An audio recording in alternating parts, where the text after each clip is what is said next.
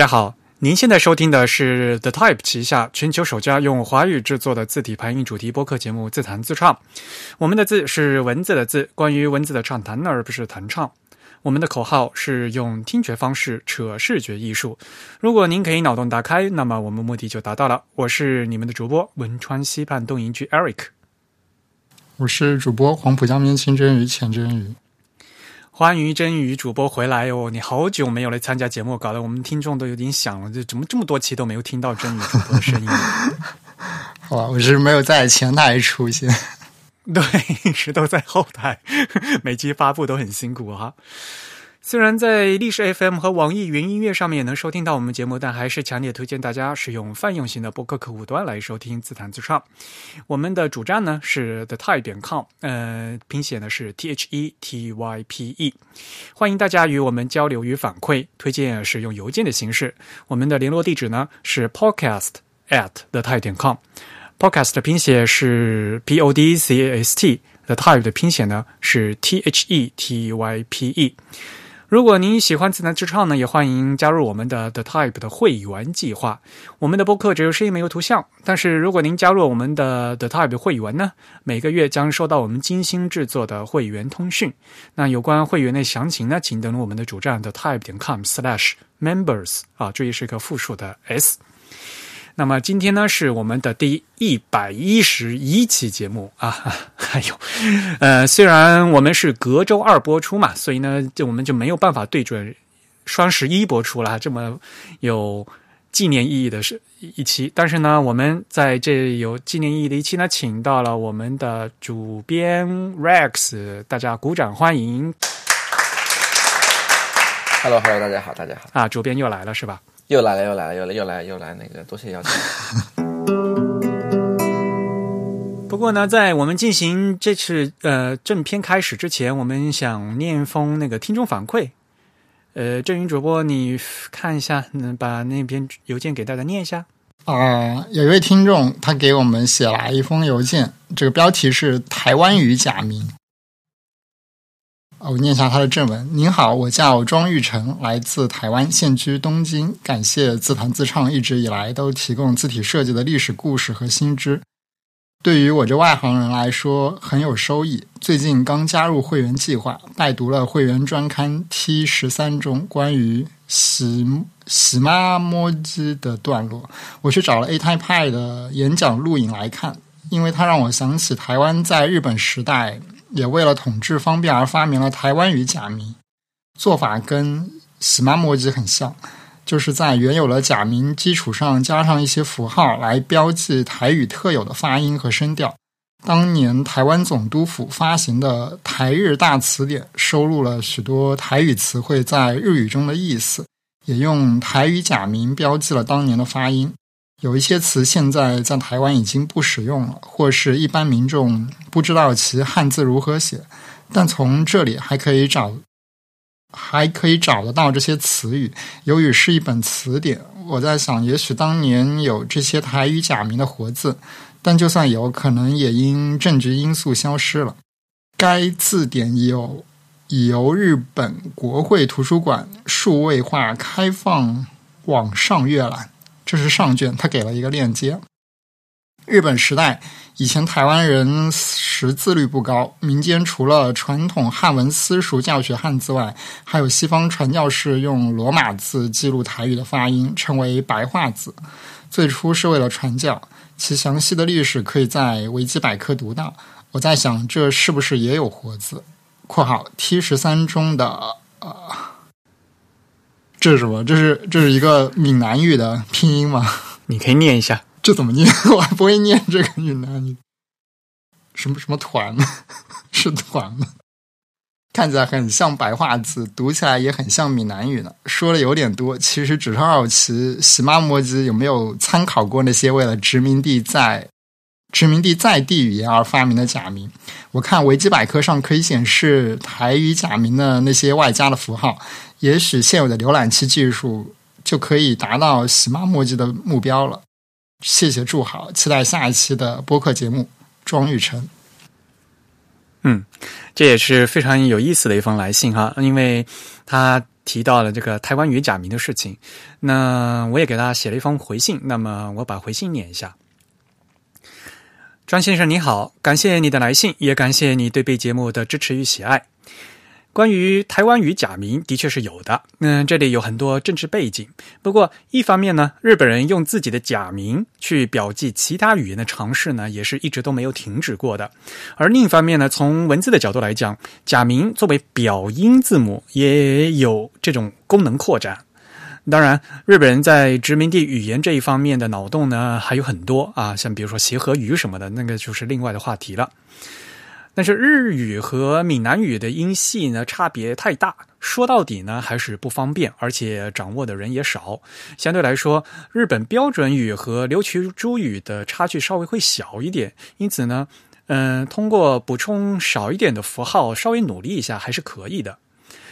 另外一个层面呢是闽南语的表记方式的问题。啊，呃，当然，作为语言学出身的人，我不喜欢用台语这个词了。这个，这个和那个政治背景没有关系，因为我们语言学里面呢有另外一个状动语系的台语支，像什么状语啊、傣语啊之类的哈，所以我一般都不想用台语这个词，因为台语我们指的是另外一个东西。那对于白话字呢？我觉得闽南语呢，呃，就闽南话还是应该用汉字来写比较顺。当然，用什么字写啊？像比如说典型的这个玩耍的那个地多啊，用什么样的那样的字啊？应该写出来是走，呃，走这儿一个日，走这儿一个月啊，像这样的字，呃，什么样的词用什么样的字写是需要有语文的基础教育学习的。这个和学国语文是一样的。就是说，你不学的话，你是不知道这个字怎么写的。当然了，你写的呃，你看的也很仔细。嗯，我们 T 十三中的那个母音感端是的确是闽南语，因为当时我参加文音讲，这个是文音讲坛是吧？对，文音讲坛。对，因为当时 Three Type 的朋友知道我是福建人，所以他就特地在他当时的这个海报上面注了这个音。但是他选的这个拼法呢，并不是白话字，而是台罗，也就是台湾的那个。呃，闽南语罗马字拼音方案。那我个人其实更偏好呢，偏好使用的是福建更经常用的闽拼，就叫闽南方言拼音方案，因为闽拼的拼式呢更为简洁一点。对于你好奇的那一点，我想说的是，假名加符号这个方式在现代日语的正书法里面本来就是存在的嘛。比如说现代日语里面，我们就本来就是有浊音点、半浊音点，嗯，那所谓的那个圈儿嘛。把皮布北包那个圈儿啊，或者加底儿，所以呢，喜马摩姐的这个做法对于日本来来说呢是太自然不过了啊，无非是加什么符号的问题而已。而台湾语假名呢，这就是除了它要加这些符号，以外，还要加调号，那么台湾语假名就走得更远，而且呢就更复杂。另外呢，现有的 Unicode 的码位和浏览器的渲染技术已经可以支持显示呃喜猫 emoji，但是呢，在 a t a p 会会议上，他们演讲的最后，他们还说还是想去争取新的，就是预组合好的码位。这这个就涉及到非常复杂的 Unicode 的这个规范化的问题了。当然，如果你兴趣，可以去听我们。呃，自弹自唱的第五十二期，那期是和 k e n o Panic 的一个串台节目哈。我们的自弹自串，就是那期节目叫“规范化有四种形式”，你知道吗？啊，呃，那期节目啊，虽然可能有一些基础背景，可能听得更懂一些啊。那么下期节目已经剪完，也定期播出啊。祝你收听愉快，Eric。对，呃，我们这有好多朋友哈，就是你看，我们这里还有有台湾出生在东京的朋友，你看，有，所以大家可以呢，会有各种各样不同的语言背景，然后会想到各种各样不同的问题，这样拿出来一起讨论也是非常有意思的。好了，那听众反馈就到这边，那今天我们是不是赶快要切入主题了呢？既然我们已经把主编叫来，其实大家可能已经知道了。那主编一过来，我们就要继续我们的这个西文字体经典系列，对不对？上次呢，我们已经讲到了加拉蒙啊，Garamon，加哈蒙啊。那这次呢，我们的主题是谁呢？主编，你跟大家介绍一下吧。g a r a m o n 好像我没来吧？对，那些是我们两个讲的。对呀，就就上次我们讲到了 Garamon，然后你你们你不来嘛？对呀，这次必须要叫你来呀。不好意思，不好意思，我今天又来念那个 维基百科了。呃，今天讲的是 Baskerville，就是嗯，盖尔梦之后的一款字吧，然后也是比较比较重要的一款字。不过我们跳过了 Castlon，可以什么时候再聊一下？对，因为什么呢？我觉得 Baskerville 毕竟是英国人嘛，对吗？对对对那么对。我心里还想想吧，那呃 c a s t l n 也是要讲的，但是呢，有一个 B 一个 C，那我们先讲 B 吧。OK，好无聊的借口 可以啊，可以啊，可以啊。好，那你是不是要开始念维基百科了呀？好，维基百科我先把链接打开。没有了，没有了。那个，嗯，Baskerville 其实就是他他们他们那个年代的字体都是根据他们的设计师来命名的，所以他的 Baskerville 的设计师的名字就叫 John Basketball，就约翰巴斯克维尔。然后他本人是呃一七零六年出生，然后一七七五年过世，所以就是呃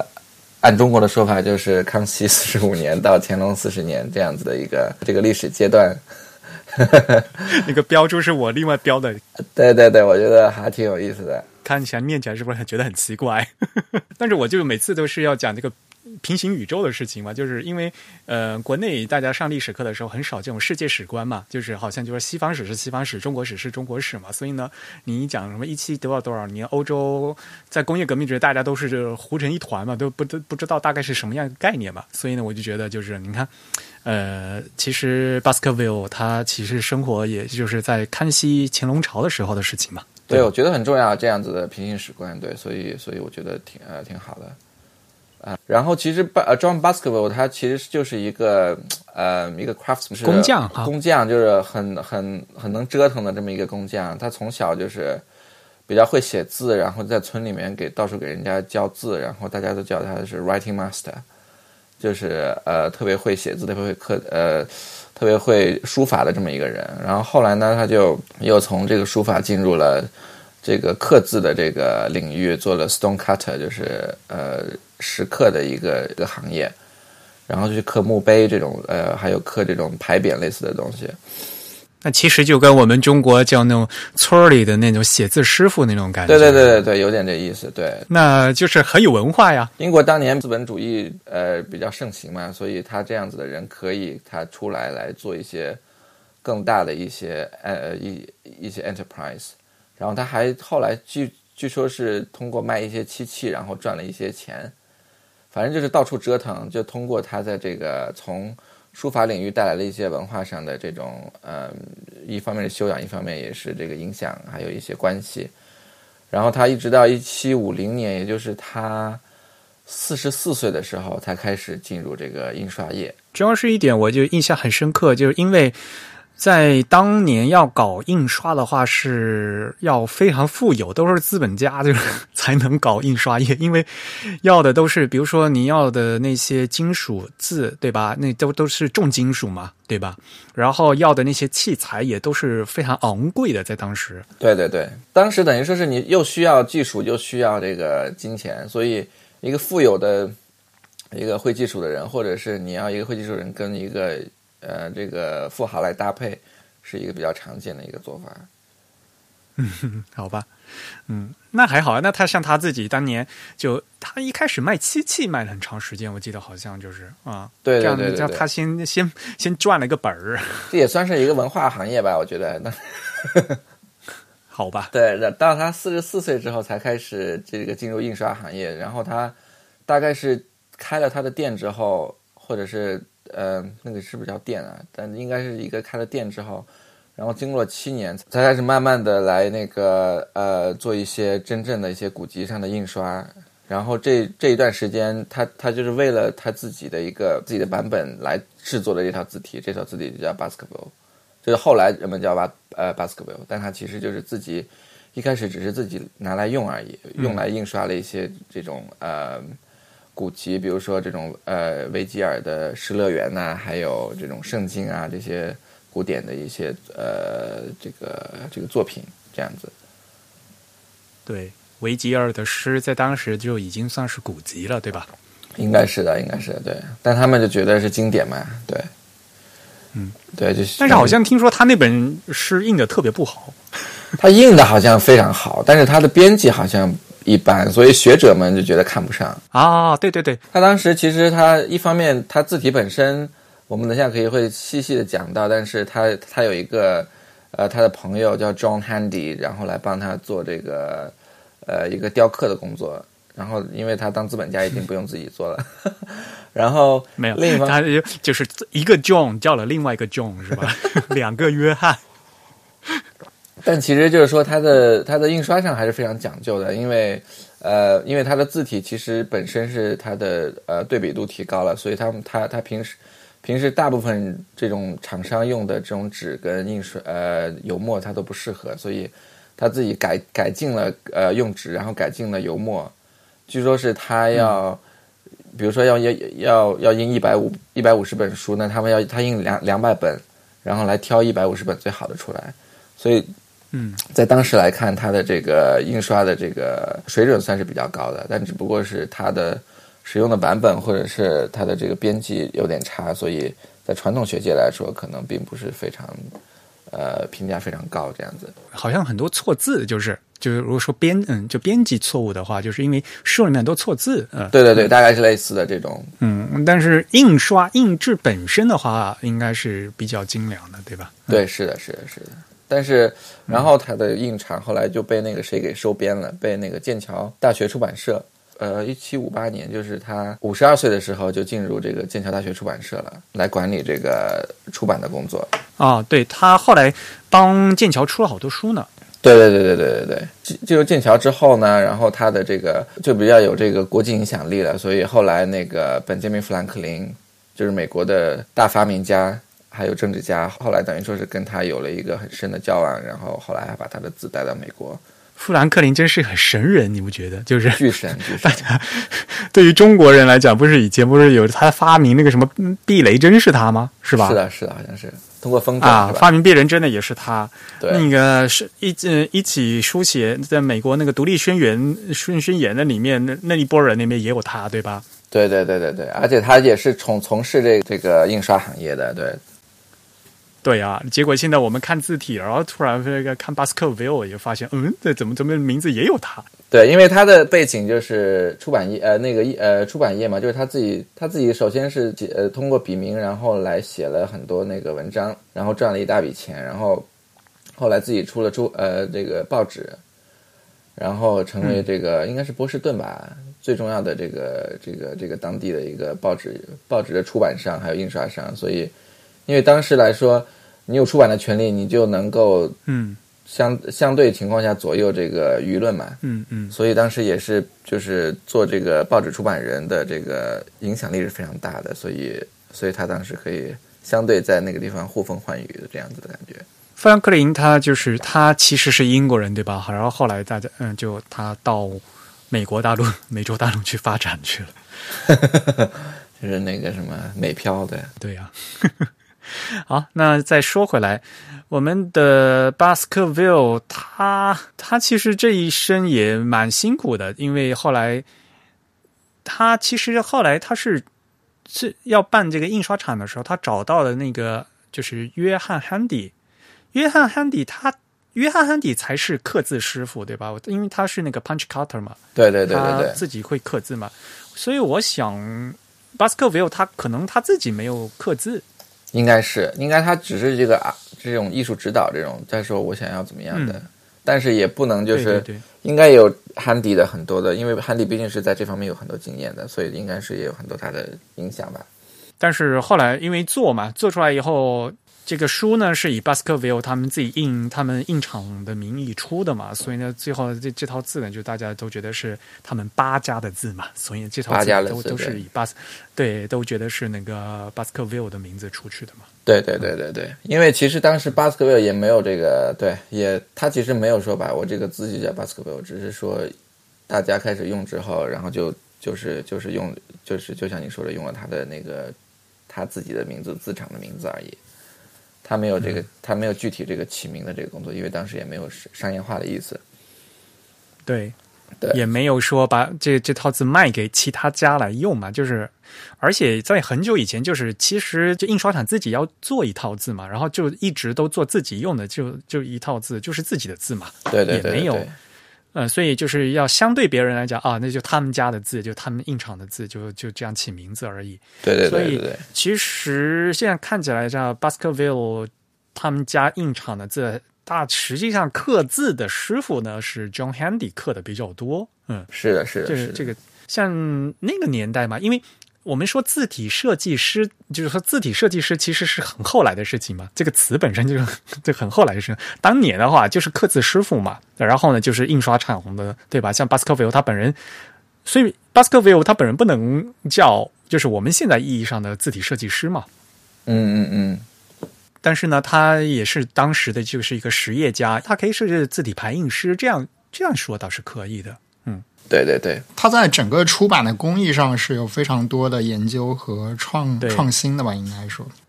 对对，我感觉他比较像一个，就所谓，我可以想象他做的这个书，就是现在人所谓匠气很重，就是他他无论在这个印刷的工艺上，以及甚至像选材，甚至像这个 typography 上，其实他都有一个自己比较关注的点，以及比较比较有设计和创新的自己的想法加入进去。对，其实现在也是很常见的，比如说呃，设计师自己设计的出出版的书，或者是艺术家自己出版的书，他们会在这种就是你所谓的就是匠气这方面做很多工作，然后但书本身的内容其实是忽略的，所以其实 其实今天你在很多比如说呃那个艺术书展买的书，可能也是它这方面的东西可能要大过它实际的文字上的一些价值。对，其实其实维基百科上也说到了，说到他，他他甚至发明了一种，嗯就创创造了一种新的这个排版风格，说他喜欢用非常大的这个页边距，而且喜欢用非常高的这个行高。就是设计师啊，就是一个有一个设计师的心，但是不过话说回来，他当时做的这些书，其实在当时的反反响，就业内反响并不是很好。听说，他在英国就不行，英国当时主主流还是用 Caslon 来排字的，因为其实卡斯隆是一个比较传统的一款字，然后比较纤细、比较优美这样子，所以大家就觉得，首先一方面它的编辑也不行，然后它的字也不适合当时的这种一个风潮吧，或者是不适合当时的一个传统，所以在英国，I mean 它流行过一段时间，可能几年，然后就然后就马上就冷遇了，到它呃去世都没有说是一个受到一个很大的，在英国本地受到一个很大的反响。反而是他的这个字后来去了去了法国跟美国，呃，在美国就是说被这个富兰克林还有后来的一些人，然后来捧得很高，然后在法国呢，就是他本身倒不是说是法国人用他很多的字，而是说他这个启发了一些后面的一些设计师，比如说我们呃这个博多尼啊，呃呃不，sorry，博多尼是意大利，博多尼是意大利。对，嗯，还有法国的呃迪仲，嗯。他们他们两家就是做非常非常大的这个非常现代化的一个呃衬线字的呃两个设计的一个字体，它的音符呃它的这个影响力非常大，但在英国本地就是呃很一般。我这里看的资料就是那个富尼耶，就是那个创造那个字号的那个法国人富尼耶，对，他说他评论那个巴斯克维尔的字，就是说他的字字母的造型大胆，而且呢，意大利斜体是呃所有英国这些旧字厂里面最出色的。嗯那就罗马正体有点宽，那肯定的，因为它这个就就和那个它不是旧体字嘛，嗯对吧？所以和旧体字比的话，肯定就是罗马正体是很宽的嘛。嗯，对对对，但是，所以后来其实它的印刷厂搞完了以后，也没有就是很大的起色，就是也没有变成大富翁嘛，对吧？嗯，对对对，然后他就他就其实有点这种郁郁寡欢的去世了吧？我觉得，因为他没有 取得一个很大的成就。对，你想人家富兰克林从印刷商都变成那个呃国父了，然后对呀、所以他很后悔没有跟那个富兰克林去美国，是吗？他应该是在做印刷这件事情上，并没有像他之前做的那些生意那样挣到钱吧？因为，而且其实根据这个相关资料来看，他是受到这个同行排挤的嘛，所以，嗯，他相当于在一个自己非常热爱、非常感兴趣的事业上，但反而遇到了这个商业上的失败。对对对，我感觉这对他这个晚年的个人的这个精神打击应该是比较大的。还好他在历史上留下了这个重要的一笔了，否则也是挺悲哀的。对，所以他最后活了也就不到七十岁哈，六十嗯六十八，在他老家伯明翰那个 Easy Hill。对他整个就是伯明翰本地的荣耀吧，我觉得就是他现在他去世之后，他后来的那个他们家被改造成一个巨大的一一个房子，后来作呃作为这个英国伯明翰市的这个一个市政中心，是后来后来是市民中心。他家那时候的那他，因为他当时是做就是在搞印刷之前卖漆器的时候赚的大钱，对对对，所以他们家那个大豪宅呀，都是都是就听说好像就是都是卖漆器的时候跟那时候，他那个豪宅应该也是所谓的豪宅，应该也是拆掉了，然后然后重建的那个啊，那是对对对对，是是是没错，他们家应该没有那么大，那有点像那个 palace，有点像宫殿了的，呃。对，然后后来你想，那伯明翰大学呀，什么，他们都还是用用 Baskerville 来做这个他们自己的这个大学的一个呃视觉形象，所以就是 Baskerville 等于说是伯明翰当地的一个呃这个荣耀吧，对，嗯嗯，不过他好，因为他自己好像是无神论者嘛，所以也好像最后死的时候也蛮惨的，就是。呃，首先就棺木不让放到教堂里面去吧，好像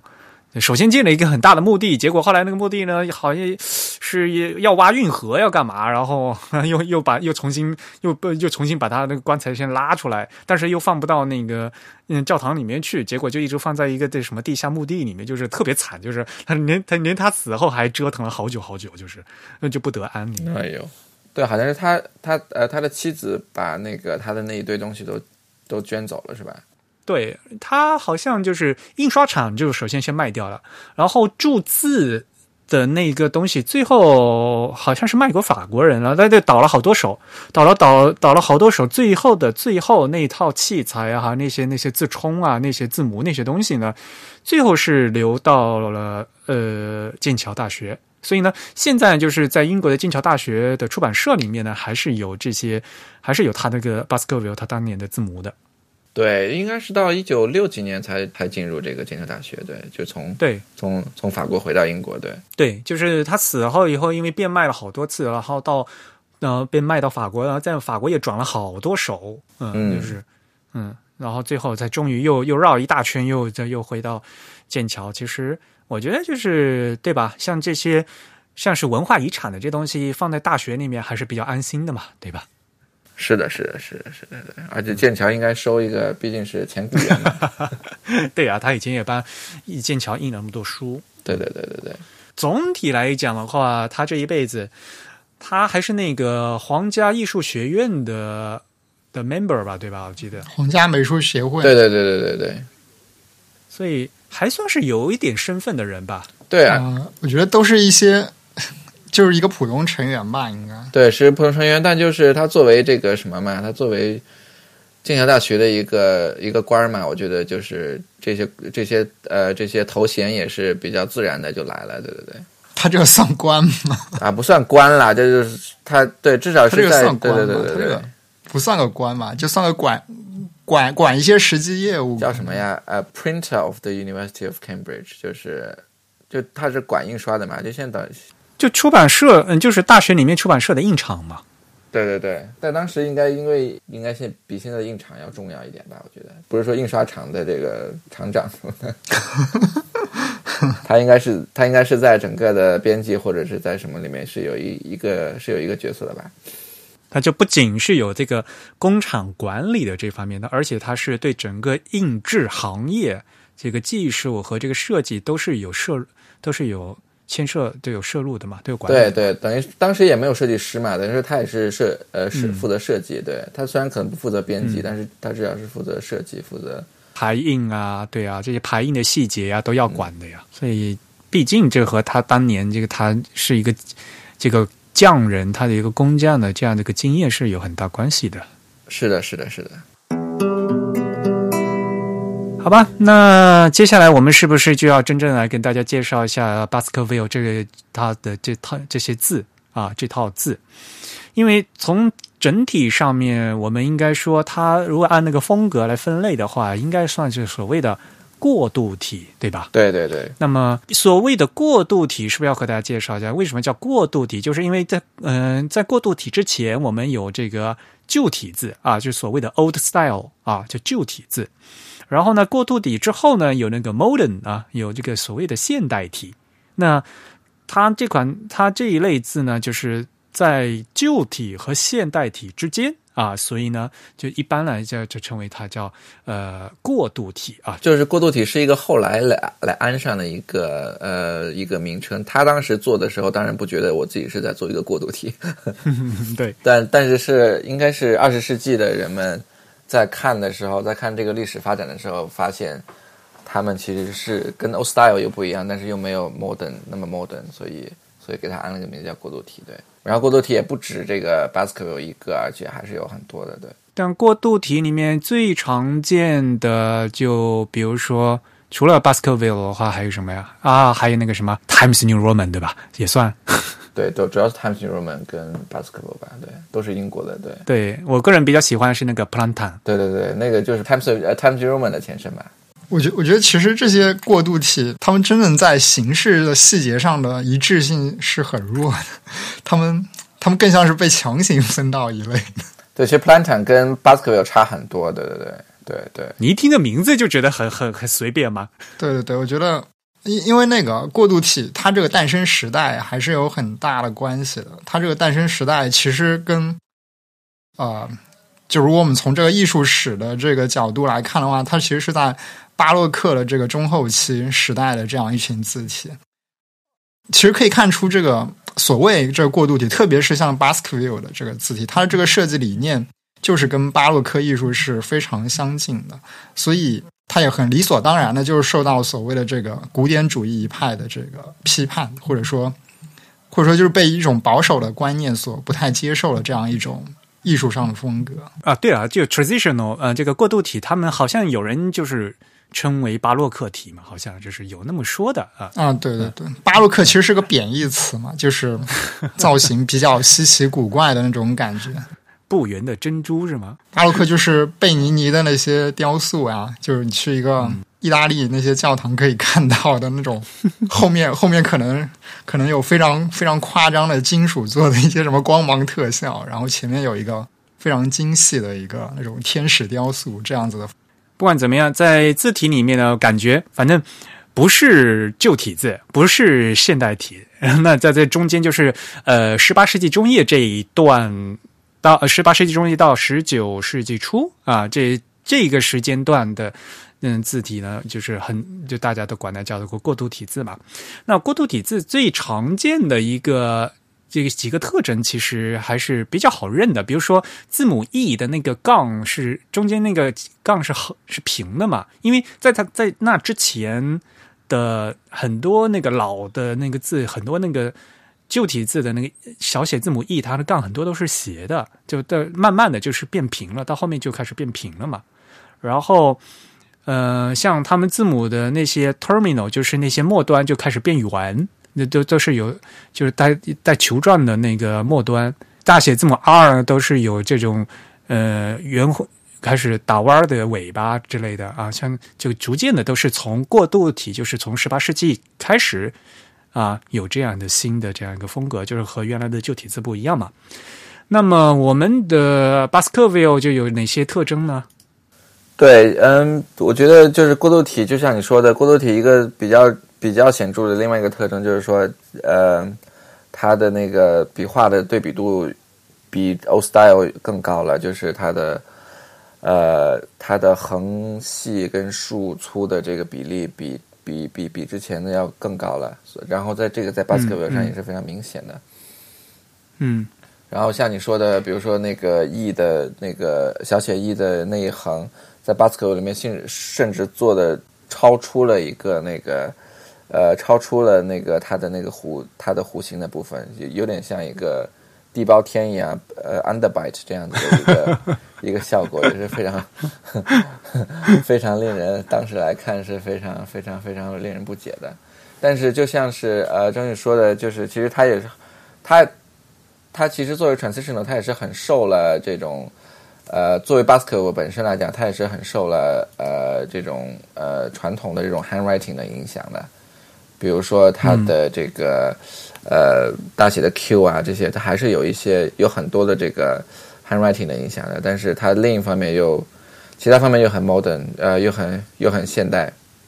比如说这个呃，你刚才说的这些呃笔画末端呐、还有它这个对比度啊，还有呃有还有很多的这种嗯小写字母，它变得更加更加畅快了，更加更加呃形状变得更加可能大了，呃，所以嗯这些都是它的特征吧，对。就是我们经常会看说那个西文字母的一个手书写的轴心嘛，对吧？有个轴嘛。那看小写字母 O 那个圈儿的那个轴就更是最明显的嘛，因为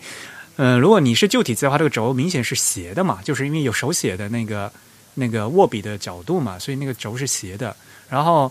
呃，从过渡体开始的话，那个那个轴就越来越正了，对吧？对对对，呃，那正如刚才 Rex 说的，就最最有特点的就是这款字那个大写字母 Q 啊，又那个尾巴呀，跟那个狐狸尾巴一样的，一一大，那是一甩，甩的特别特别长。对对对对对，它那个 Q 是不是有很多变体啊？就是有的时候长，有的时候短。我总感觉我见过很多这个不一样的 basketball，感觉这个 Q 这尾尾巴的长短都是不一样的。但理论上讲，就是在英文里面，这个大写字母 Q 后面几乎都是要加小写字母 U 的嘛。这首先这是英文，然后呢，Q U 组合的话，理论上讲，这个 Q 呢，大大 Q 的尾巴要稍微搭在，要搭到那个小写字母 Q U 上面的。然后，如果你看到一些那个尾巴不够长的，也许是以前，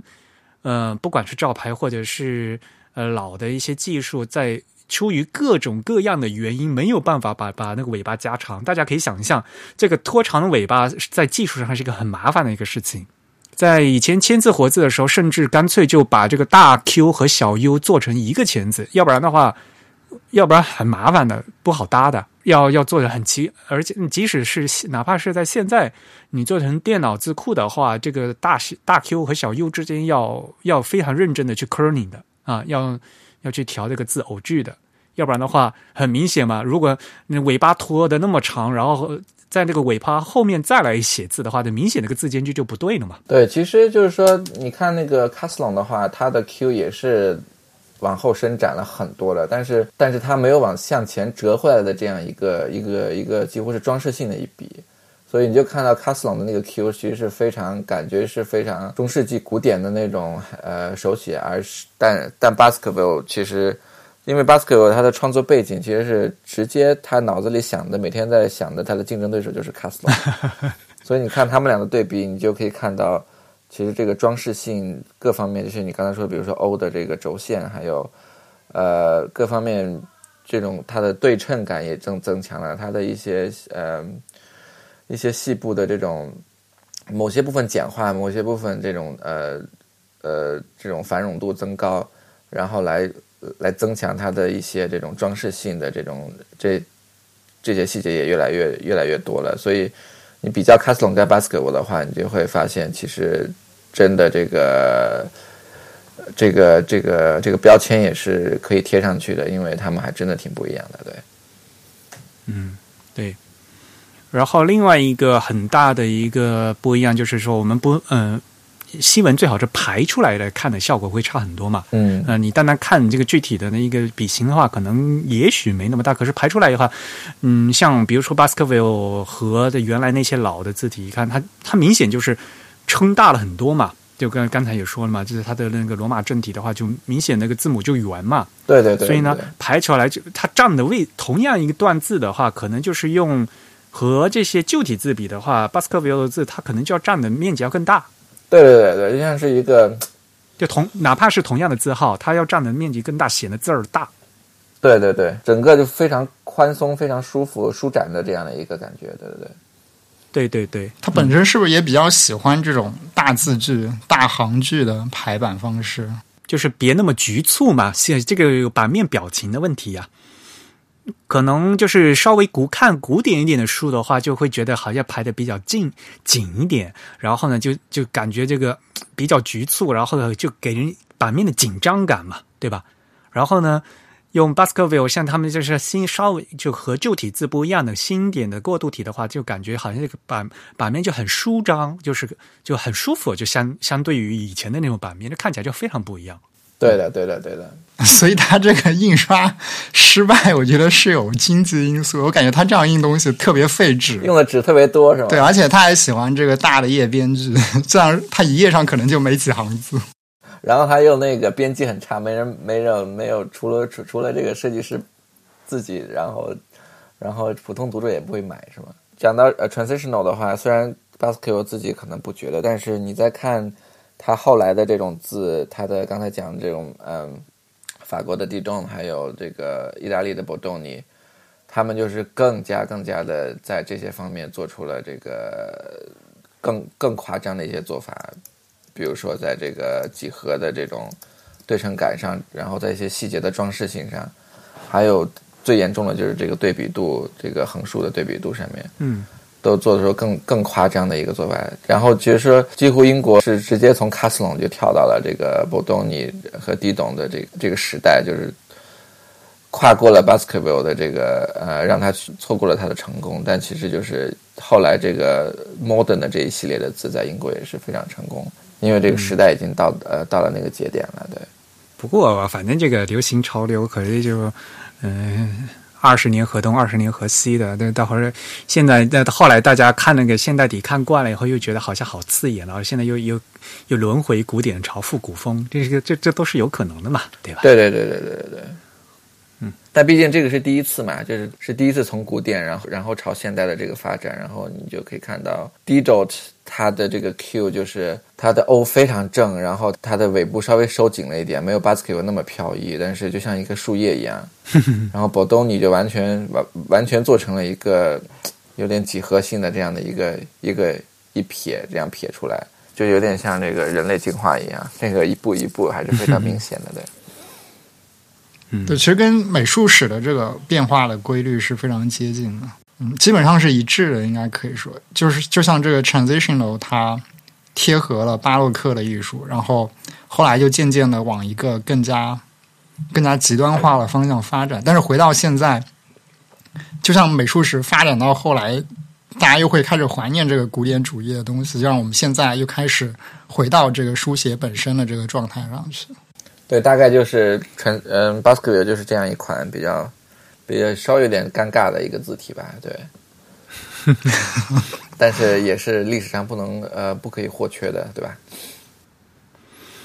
它意大利斜体挺好看的，就是相对来就是比那个罗马正体的话，就是意大利斜体更好看，就是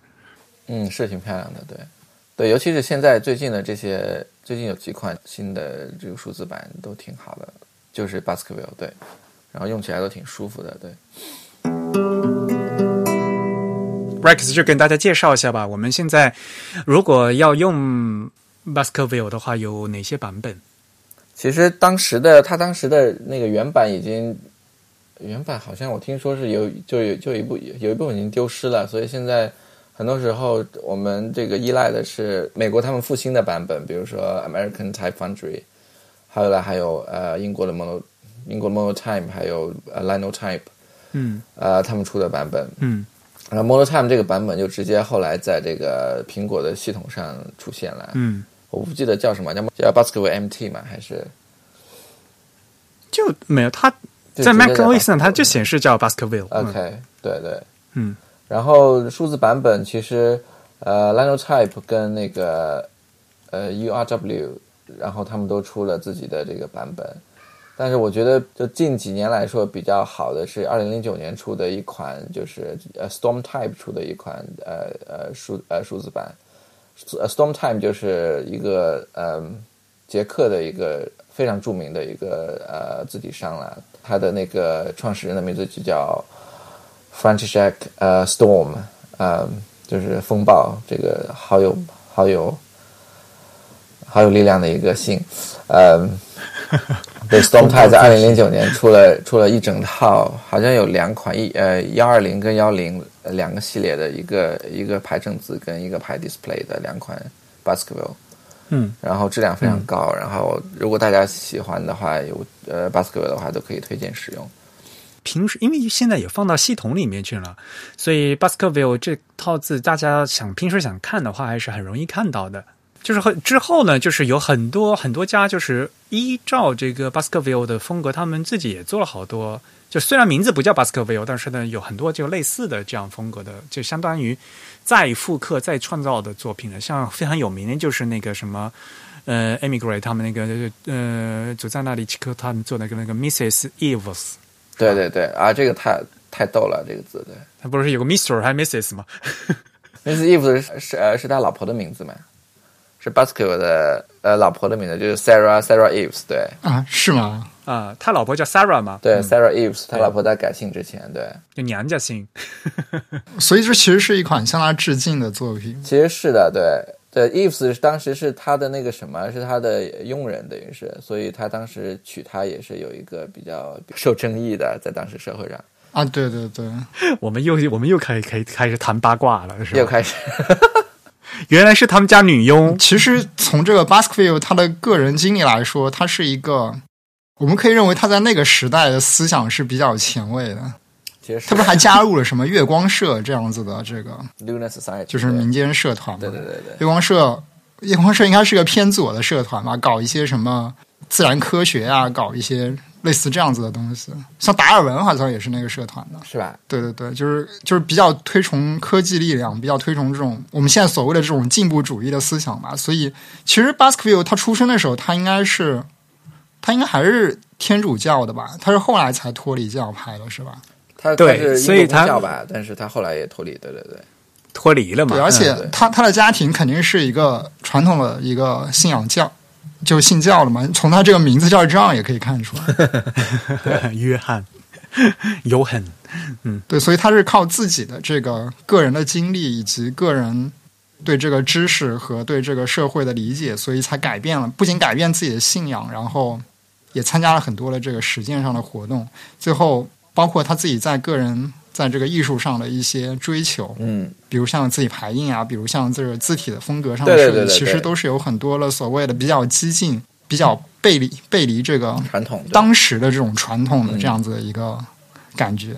对，像 Mrs. Eves，像 Sarah Eves，她当时其实是一一个有家庭的人，然后是等于说是是她的这种呃 mistress，他们俩只是就是在婚姻之外呃在一起结合的。然后她跟 Baskerville 是结婚了一个月之内，她的前夫就去世了，对，所以也是一个比较戏剧化的一段，对。所以啊，就是就在那里奇克他最最后来做这套字的时候，就故意把这个把起了个名字叫 Mrs. Eves。对，这个 Ifs 就非呃，这这这款字非常柔弱，非常感觉非常花，然后然后更宽、更舒展，对。然后说用的时候，甚至甚至他呃自己呃设计师本人说不要不要用在正文里面，只要你们最好只用来排这个。标题就可以了。对对对，没有那款字，X 字高太小，那你要排正文的话，就小的不行了都。所以那个企鹅的有一套经典，就是 Mrs. Eves 做那个封面，然后 Baskerville 做内文，嗯对，就刚好呃跟了这个这个建议，对。这这也很搭哈。对对对对，Mrs. Eves 等于是最重要的一款这个 Baskerville 后面的一款字了，对嗯嗯，就是同样风格的一个复刻嘛。对对对，嗯，那不管怎么样吧，反正现在大家打开电脑，呃，像比如说 Mac 里面呢，就是就是有 Baskerville 嘛，对吧？而且像当年最早那个苹果的 iPad 在二零一零年四月份发布的时候，Baskerville 也是当年就是当年那个电子阅读器叫 iBook 嘛，就是还是那种就是。拟物的不是有那个那个什么是木架是木架书柜的，那就是那个时候那个时代嘛，就最早的时候，给初始嗯、给用户最早的五个选五个字体之一啊，就里面就有 Baskerville。嗯，应该来讲呢，对于大多数的听众朋友，他就是想看 Baskerville 还是非常容易能能够可以看见的。嗯对我记得当时好像，比如说读这种电子书的时候，看到 Baskerville 就不爱选，因为感觉太宽了，在小屏幕上面没几个字儿就要翻页了。那就好大，就是对对显得对很大。对对对，嗯，嗯，还有另外一个事情，就是因为相对来讲，因为它的这个所谓的就是所谓的 counter 比较大嘛，对吧？X 字高是稍微大一点，所以呢，在东亚呢，它很容嗯更经常会被拿过来和汉字配，嗯就是比如说像日本最有名的像那个正文字体的本明朝啊，本明朝这个名字可能大家不熟悉，但是呢，本明朝其实是那个呃，就所谓的微软他们 MS 明朝啊，就是同样是同样个字母出来的。他当时这本明朝就是听一听这名字就知道是给正文字体用的嘛，所以他在这本明朝要配西文的时候，他拿的就是这个 Baskerville 这样一个风格来配的。这样的来相对来讲，就是因为它占的那个比较大嘛，它的中文比较大，然后那个字相对正正体罗马字呢比较大一些，这样的和就方块字呢就更容易搭一些。其实是不是很多这种嗯，当时的中文字体或者日文字体，他们就会直接拿 Baskerville 来用做他们的西文对对。早期的签签字就很多就会拿他们过来用，因为很嗯比较容易搭。嗯，对嗯，是的，可以想象，对对对，对，你如果拿一个这个老的那个嗯，就是所谓的旧体字来讲，就是突然这字，如果一开始他们要搭的话，肯定是拿签字嘛。那同样的签字的字号来讲的话，你又拿个旧体字的话，明显那个西文小啊，特别特别小。对对对，嗯，嗯，所以他们会尽量选一些就是同样字号的，然后但是会显大一点。那这样的话，这个 Chase Baskerville 这样的过渡底的字呢，会是一个很好的一个选择嘛。是的，是的，然后其实现在还有很多 logo 啊，那些其实也用的是 Baskerville 是吧？对，没有没有很多吧，但是一些，比如说像谷歌这次应该是一四年改改 logo 之前，他们之前的那个 logo 就是用 Baskerville 的，他们这次不是改成一个叫什么 Production Sense 嘛，就是一个嗯嗯一个几何性的这样一个非呈现体，但是他们之前用一个很无聊的无衬线。对，应该大部分脑大部分人脑子里，或是我们这种呃老一点的同学脑子里想起来 Google 很多很多 O 的那个页码的那个呃、嗯那个嗯 logo，、嗯。应该那个呃那个就是呃 ITC New Basketball。啊，对，Baskerville 很 ITC，它这个字本身的风格就很 ITC。ITC 是什么风格？你要跟大家解释解释。ITC 不是有一个被诟病的，就是经常把一些经典的这个衬线体的 X height 做的偏高吗。事实上，Baskerville 本身就是一个这样子的字体，其实这款字本身好像是 Matthew Carter 做的，嗯，比如说像 ITC Garamond 什么稍微好一点的，它这个名字不是 ITC New Baskerville 吗？嗯，但背景还就是改过了是吧？可能改过一些吧，对。嗯，就到时候可以去对比一下。嗯，然后比如说现在，比如说一些大学，比如说刚才说的伯明翰大学，还有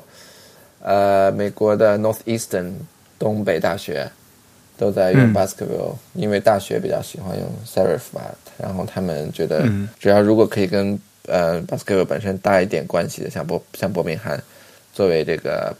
John 的出生地跟那个去世的地方，他们当然用自己人的字啊。然后还有加拿大呃政府的它本身那个 identity，比如说叫就叫 Canada，然后有一个枫叶的那个 logo，它就是用那个，对啊，那个很厉害啊。对对对，这个倒挺有意思的。对啊，那可是人家国国家政府形象标工程啊，那个是。是的，是的，是的。然后还有对啊，就最近比较呃失败的一款，就是那个 乔治布什他弟弟？乔治乔治布什弟弟 Jeb Jeb Bush，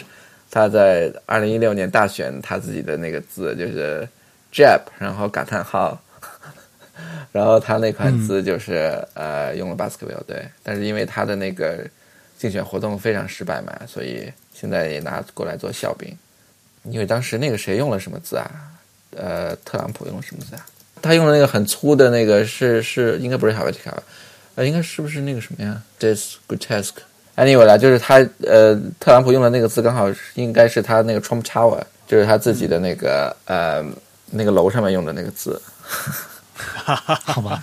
特朗普大楼。对对对对对，嗯，这个多有多有力量对。呃，像 Jeff 这种保守的保守的这种传统人士，他就用了 Baskerville，结果就很失败。然后最后就是，嗯，最近最近最新的一款那个设计，然后用 Baskerville，然后相对比较新的就是去年的时候，呃，奥美就是那个广告公司，他们更新了自己的 logo，呃，用了一个新的，就是他们之前不是手写的嘛，他就是奥美本身，他那个创始人的手写字 David Oakley Ogilvy，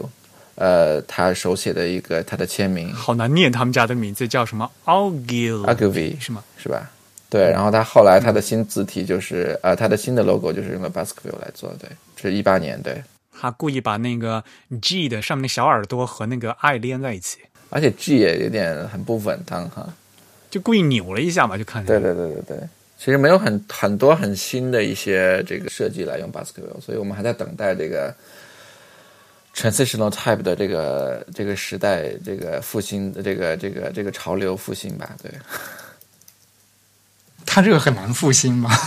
因为它太普通了，就是一般人会觉得它。对，就 transitional 就是很尴尬，它既没有这个复古，也没有很表达一个很现代的一个一个感觉，对。嗯，就是它还是有很多这个，就在我们现代的这个设计观念来看，有很多非理性的部分，但是它又没有，但他的目标其实是在这个古典主义的基础上去追求一些理追求当时所谓的更为理性、更为进步的这样一种精神。所以，如果我们延续这样一种精神做出来的字体的话，呃其实会趋向于更 modern 的这个状态。是的，是的，对，所以它会被打磨的更好一点。不是被现在被认为能算是 transitional 的这个现在的一款比较流行的字体，就是那个叫 Freight 吧，是叫 Freight 吗？就是 Medium 那个网站他们用的这个正文字体。OK，Medium 大家应该知道，就是那个标榜自己这个 typography 非常好的一个 嗯，啊发文章的这样一个网站。对，就 Twitter 前创始人做了这样一个东西，嗯他们的这个正文字体就是 Freight Freight Text。Freight Text 好像还是被认为是这个 transitional 风格的，啊、可以说这就是当下 transitional 的一个状态。但是对正文来讲还是挺好的嘛。对对对，Free Free 还是非常适合做正文的，而且它的这个可读性，包括它对这个细节衬线的打磨，都已经到达了一个比较比较极致的状态了。对，我觉得其实 transitional 在尤其在屏幕阅读，其实是一个挺舒服的一个，可能在手机上过于局促了，但是在桌面版，我觉得它的整个比较通透、比较舒展，我觉得倒是一个呃读起来很舒服的一，所以可以看到 Medium 当时为什么要选一款类似的这样的字。对，因为 transitional 它的这个隐形感还是很强的，就是可能这个台湾人叫空气感，就是这样子的一种不太被人注意到的这样一种感觉。其实我们其实可以看到，学院至今还是很喜欢 Times New Roman 来做这个排版，比如说一些论，大多数的这个论文的这个排版要求都会。建议你首先选用这个 Times New Roman，其实也是看中了 transitional 风格的字体，它没有太强烈的这个个性，比较容易被所有这个人来接受。对对对，嗯，呃其实我有一个在这个学院工作的一个朋友，他跟我是同龄的，但是他现在应该是在美国的学院里面工作，是一个社会学方面的一个学者。他就非常喜欢这个 Baskerville，他曾经找我给他做过他自己的个人名片，他强调一定要用 Baskerville 来做这个。但是很多人就是因为他就是看习惯了，然后觉得看那个顺眼。嗯哎，你刚才说那个 me media 那个那个字体叫啥？，Freight F R E I G H T，他们现在好像用是不是又自己改名了？但其实我看也非常 transitional，对，啊，他们的正文有改吗？好像不是用 chart 吗？我记得原来改了是吗？嗯，但是我觉得风格上几乎是一样的，对。啊，他改了一个，他改了一个以他自己命名的是吧？对对就是他已经定制过，的。定制的，对对。他二零一三年的时候用的是 Freight Text，然后一五年的时候呢就换成那个 chart 了，是吗？我记得哎，我感觉跟 Free Free 很像了，现在这个。哇，Freight 好久没见过人用了。都不认识了。其实 Freight 也挺好看的，对对对，它主要是那个呃 X 字稿好高啊，就 Freight。对，它就是一个在骨骼上是比 X height 比较高的，但是在衬线的风格上又是偏偏这个 old style 的这样子一种感觉。嗯，其实就是隐形感很强嘛，就是让你不会不太会注意到它是一个风格很强烈的字体，但读起来的话，这个可读性还是比较比较好的这样一款字体。嗯，我想到一个那个跟 basketball 有关的最著名的，最对于英美英美人来讲最，他们想到 basketball 都不会想到字体，而是会想到那个福尔摩斯的那个故事，叫叫 Hounds of Basketball。哦，对，巴斯克维尔的猎犬，好，好像是是有这个。就是一个故事，是讲的是那个福尔摩斯去了一个地方叫巴斯克维尔，然后那里有一个恶有个猎犬，然后造成一些命案什么的，然后他去调查。这个好像非常非常非常非常有名的，就是对福尔摩斯来讲是非常著名的一个一个故事吧。然后当时那个 BBC 的那个新的那个 Cumberbatch 的那个新剧也有也有一集是关于这个的。啊，对对对对，那叫那个什么，嗯，巴斯克维尔之犬。对对对对对。你刚才就是在那个 show notes 里面讲的是有一个样章的小花絮是吧？The Specimen Story 啊，对，就是呃呃，Franklin 当时当时就他把那个呃 Specimen 拿到国外之后就非常呃拿到美国之后他就自己非常推崇嘛，然后他看到英国就是批评的声音很强，所以他就把那个。然后他就他自己写，就是说他把那个呃 specimen 把那个 basket 的的那个名字拿掉，然后寄给了其中一个呃那个批评者，然后然后他自己就非常得意，说那个批评者都说不出来什么。对，就他的意思就是说，其实这款字是非常不错的，大家是可能是对 basket 本人或者是 basket 他在英国的一个语境有一个成见，所以才批评他。但其实你看这款字本身的话，其实是没有很没有很多问题的，对。他其实就是做了一个活人盲测啊，这这个字体故事里面也写了是吧？对，就 Eric 和那个吴涛他们翻译那本书上，对他他好像是跟跟什么字体对比，然后给同一个人看，然后那两个人就对这两个字体的评价都差不多吧，反正都觉得他们不怎么样，但实际上其中另一款是一款很有名的字体。我记得好像是卡斯隆还是吧？应该大概是这样一个套路，大概是这样一个套路。对对对，呃，反正就是因为大家其实对无非是对巴斯克维尔有成见嘛，当时是，嗯，对对对，这种这种现象其实非常重。我记得那个 Michael b r u 他他以前在他的博客里面写过一个故事，就是讲类似的吧。他说的是那个 Chanel 的那个 C 字母，嗯，他他就说他们要给一个类似时尚品牌的。公司做一个品牌设计，然后他们当时就想选那个没没什么风格特征的这个无衬线，但是他的客户显然就不满意，觉得我们堂堂一个时尚品牌不能用这么无趣的字，然后他就展示了 Chanel 的那个 C 字，然后就问他们你们觉得这个字母怎么样？他们的意见也是觉得这个字母没什么好，但他把这个单词补全了之后，大家就恍然大悟。这个所以就是典型的伎俩嘛，这种。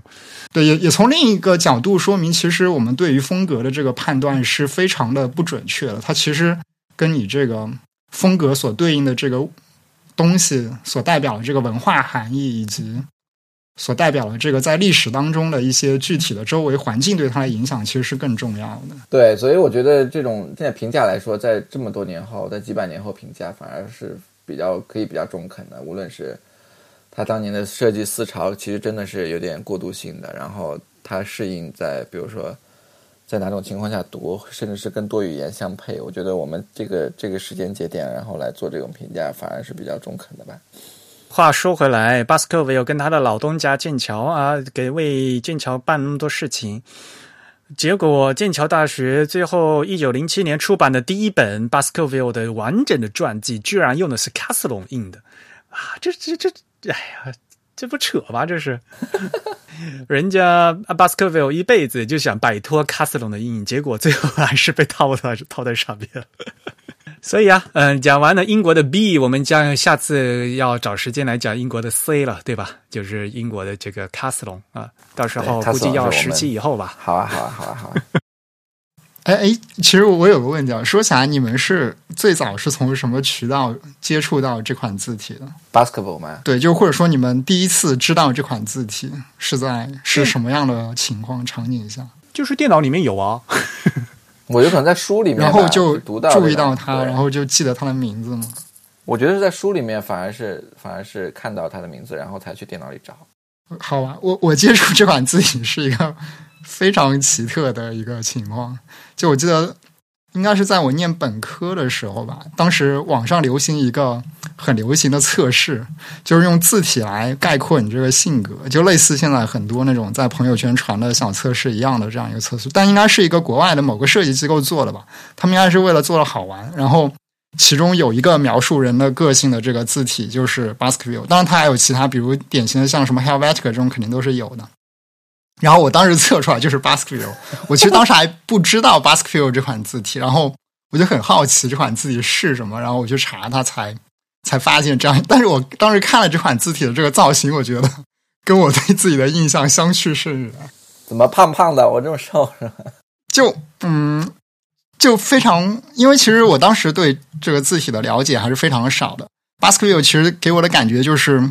跟常见的很多字体都有一些不怎么一样的地方。比如我们最常见的这个 Times New Roman 也是算是跟 Baskerville 同类型的这样一款字体吧，但是它并没有像 Baskerville 这么极端吧。比如特别像这个 Italic 和它这个 Roman 之间的这个风格差异以及这个宽度的差异。另外，这个 Baskerville。在很多时候展现出来的这种非常宽、非常稀疏的这种排版的风格，呃，对于一个对当时对设计还不太了解的人来说，其实都是呃，怎么说呢？觉得有一点怪异的这样一种状态。对对对，没有，主要你当时是习惯了看那个 Times，而 Times 又是报纸嘛，Times 肯定是挤的呀。好吧，原来我们的真鱼的 Basketball 本身转世的。上身，原来真鱼是 Baskerville 的转身是吗？So what？那什么神童什么？不是灵童，灵童什么？那跟跟我一样的人应该有非常多吧？转世灵童的。不过呢，刚才真也说了嘛，嗯，其实，在当年我和真，呃，我和吴涛一起翻译那本书哈，《字体故事》，也就是西文字体的美丽传奇那本书里面呢，有专门一章，也就第七章啊，是专门说这个巴斯克维尔的。所以呢，有兴趣的呃读者和听众朋友们可以翻出来再看一看啊。不过这本书好像已经买不到了，是吧？好像是，需要再版，需要再版，都已经买不到了。吧，那今天就差不多，差不多就到这里。嗯，真宇主播收个尾。行，那我们今天再次感谢主主编来我们的节目做嘉宾，给我们介绍了 Baskerville 以及和他同名的这款字体 Baskerville。那也感谢大家再次收听我们的节目。我们的联系方式呢，还是建议大家用 email 的方式跟我们写信。我们的邮箱地址是 podcast at the type 点 com，p o d c a s t at t h e t y p e 点 c o m。同时，大家也可以在社交网站上关注我们。我们在 Twitter、在微博以及在这个微信上的 ID 都是 the type，t h e t y p e。在 Facebook 上搜索 type is beautiful，可以找到我们。本期节目呢，由 Eric 和郑宇主持，由 Eric 在 Mac OS 上剪辑制作完成。感谢大家收听，我们下次节目再见，拜拜，拜拜，拜拜。